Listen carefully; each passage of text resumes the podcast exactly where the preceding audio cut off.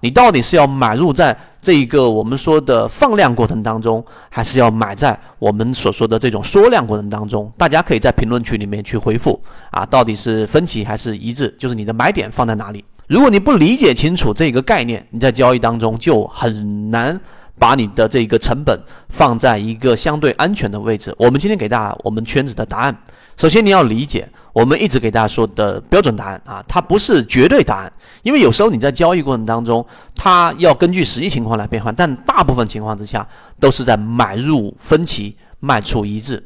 哎，这个是什么意思呢？就是你做交易过程当中，到底你是要买在放量的时候呢，或者说你要买在大家的意见分歧比较大的时候呢，还是买在大家都一致性？都这个方向统一的时候呢，这个逻辑或者说这个本质很容易看清楚。我们花大概一分钟给大家讲明白。首先，你买入分歧，所谓的分歧就是指大家的这个交易观念啊，多头跟空头两者的观念是非常的不一样的。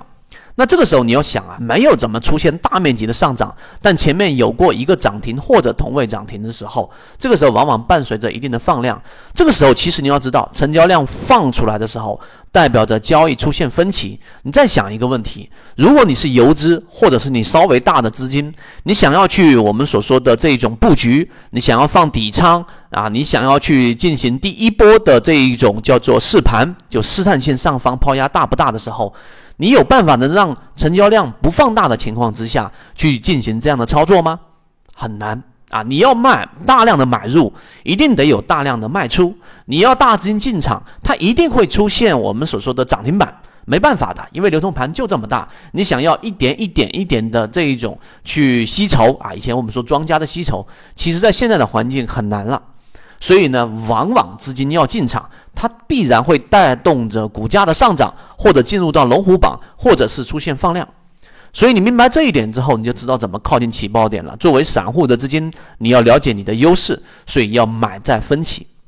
那卖出在一致。我们说卖在这个一致性是什么意思？就大家。都统一的这个对于市场都极度的看好的时候，有人说我要卖在分歧，就是我要卖在突然间高位的放量这个问题，或者说你说这个点是没问题的。但是我们说卖出在一致的时候，就是当所有人都看好的时候，你要想啊，至少这一个卖在我们说的这个鱼尾的附近的这一种交易的时候呢，就当市场出现了我们所说的一致性啊，上涨乏力。上涨缩量，上涨出现了我们说的顶分型，它即使没有出现大面积的上涨啊，这个这个大面积的这个放量，大面积的跳水，但这个时候啊，你其实就已经可以卖在一个比较安全的位置了。所以这种策略其实是交交易模型当中低吸模型当中的一个呃这个这个成功率比较高的。一种方式，所以你买入到分歧就出现了一个涨停，然后回踩，出现了一个同位涨停，在这个箱体的平台当中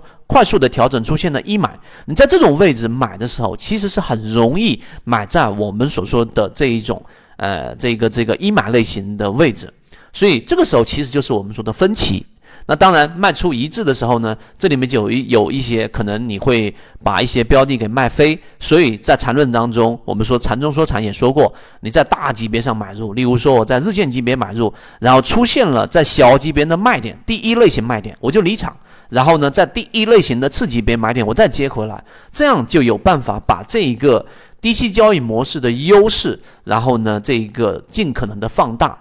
所以有时候大家不理解的时候会。总想要得到一个绝对性的答案，就到底是买入分歧还是买入一致？那圈子告诉给大家，这个没有绝对答案。但是大部分情况之下，尤其是在适合圈子的这一种低息交易模型当中，一定是买入分歧，卖出一致。这一点，希望大家能够慢慢的去思考。你想明白这个问题，那后面的行情你就有机会能够把握住。好，希望对你来说有所帮助，和你一起终身进化。